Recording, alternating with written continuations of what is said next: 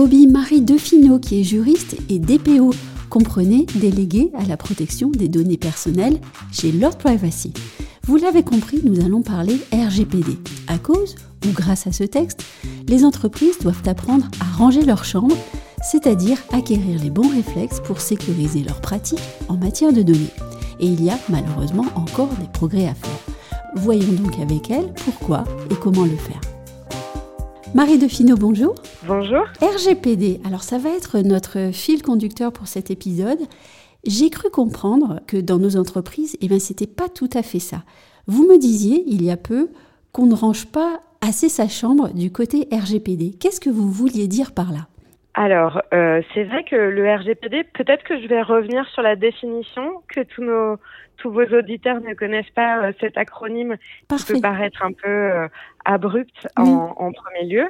Donc, le RGPD, qu'est-ce que ça veut dire? C'est le règlement général sur la protection des données. Euh, donc, c'est un règlement, ça fait plus de quatre ans, qui s'applique à toutes les organisations, quelle que soit leur taille et leur secteur d'activité. Euh, concrètement, qu'est-ce que ça signifie?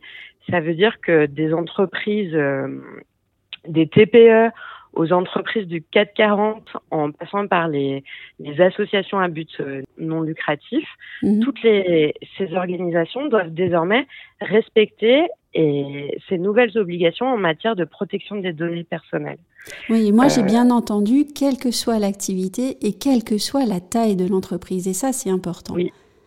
Et peu importe aussi leur chiffre d'affaires et le nombre de salariés. Et ça, c'est souvent une confusion qu'on fait sur l'application du RGPD. On me dit, moi, j'ai que 5 salariés, donc ça ne s'applique pas à moi. Euh, C'est pas aussi simple. En fait, non, ça s'applique à toutes les organisations.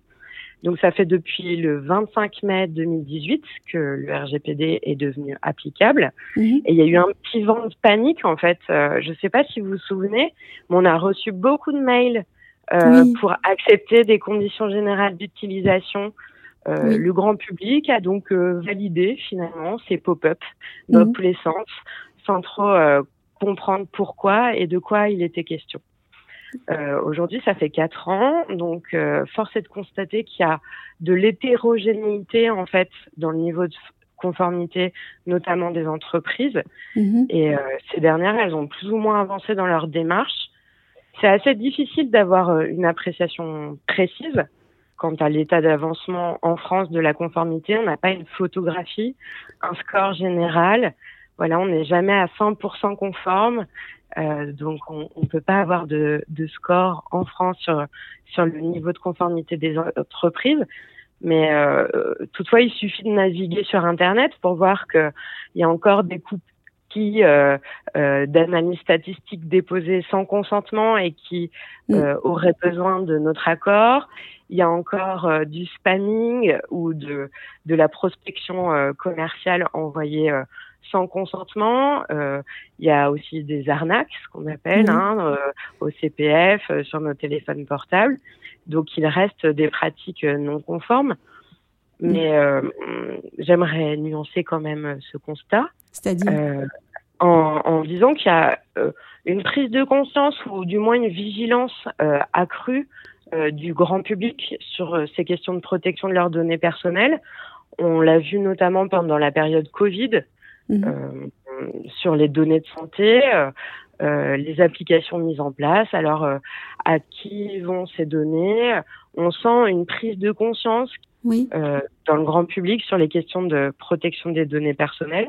Toutefois, quand on regarde les plaintes euh, de la CNIL, on voit plusieurs secteurs dans lesquels il, il reste des difficultés. Euh, si, si, on en revient à ma première question, vous m'avez quand même dit que les entreprises en général, elles n'étaient pas encore tout à fait au niveau. Quelle est l'erreur la plus communément admise par les entreprises? L'erreur la plus communément admise par les entreprises en termes de de protection des données, euh, je dirais que c'est le non-respect du principe de minimisation peut-être ou le non-respect du principe de durée de conservation. Alors je m'explique. Oui.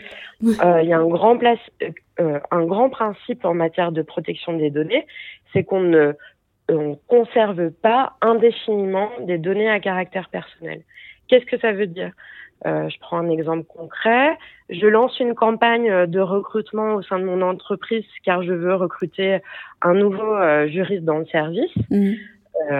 des candidats vont m'envoyer leur CV. Et ben ces CV-là, je peux pas les garder ad vitam aeternam. Euh, déjà, ces CV, si je veux les garder, il faut que j'informe les candidats sur le fait que j'ai envie de les garder parce que leur profil m'intéresse. Mmh. Et ensuite, j'ai le droit de les conserver pendant deux années à compter de l'envoi, à compter de la réception. Et ça, c'est euh, une pratique. En fait, souvent, les entreprises, elles ne pensent pas à supprimer les données. Et euh, donc, finalement, elles ont des données qui sont obsolètes en base de données mmh. parce que ça ne sert pas à grand-chose, finalement, d'avoir des, des CV qui datent de 10 ans en base de données. Euh, euh vous n'allez a priori pas euh, recontacter ses profils ou euh, euh, donc ça c'est une des grandes erreurs en matière de données personnelles, de protection de la vie privée. Ce qu'il faut retenir en fait et avoir à l'esprit, c'est qu'on ne peut pas garder une, une, une donnée personnelle indéfiniment et qu'il faut déterminer une durée de conservation mmh. qui est en fonction de l'objectif de ce pourquoi on a collecté cette donnée. Et ce que je retiens à vous écouter aussi, c'est qu'on voit bien qu'il n'y a pas d'intention malveillante, c'est vraiment de la négligence. Voilà, ça peut être de la négligence, euh, tout à fait. C'est souvent, euh, oui, euh, par méconnaissance ou par oubli, finalement, on, oublie de s'occuper de ces problèmes d'archivage, de suppression des données, parce qu'on a beaucoup à faire, on est dans l'urgence, et finalement, on stocke ces données de manière parfois peu sécurisée, qui peut euh, aussi augmenter le risque euh, de cyberattaque et de failles de sécurité. Quels sont les risques encourus par une entreprise qui ne gère pas la data collectée de façon correcte? Déjà, le premier risque, c'est le risque de sanctions. Oui. Euh, je rappelle quand même que ce règlement, c'est une obligation. Mhm. souvent, on, prône les avantages du RGPD sur un plan et les risques en termes d'image, en termes de confiance de ses clients, de ses collaborateurs mais le risque euh, premier, c'est quand même le risque de sanctions. Donc les sanctions, elles sont prononcées par la CNIL, qui est l'autorité de contrôle en France. Oui. Elles peuvent aller euh, jusqu'à 20 millions d'euros ou 4% du chiffre d'affaires annuel mondial.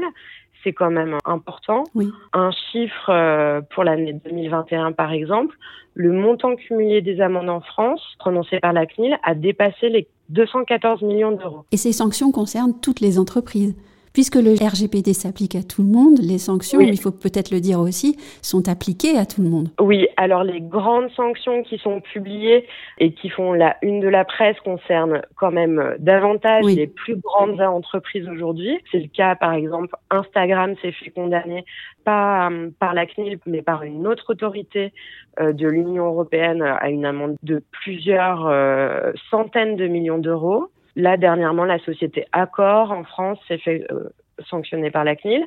Après, la CNIL a prévu une autre procédure simplifiée de sanctions qui va bientôt s'appliquer et dont les premières euh, sanctions vont être publiées. C'est une procédure simplifiée où les amendes peuvent aller jusqu'à 20 000 euros.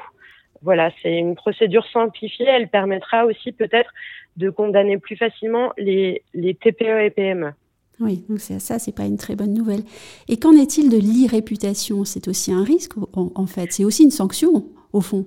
Évidemment, parce que en fait, la CNIL ou les autres autorités de contrôle, elles peuvent décider déjà de rendre publiques euh, ces sanctions, ce qui n'est pas une très bonne publicité euh, pour les entreprises, parce que euh, voir publiquement annoncer qu'on est condamné parce qu'on ne protège pas assez les données de ses clients ou parce qu'on les rend accessibles à d'autres utilisateurs euh, via une faille de sécurité.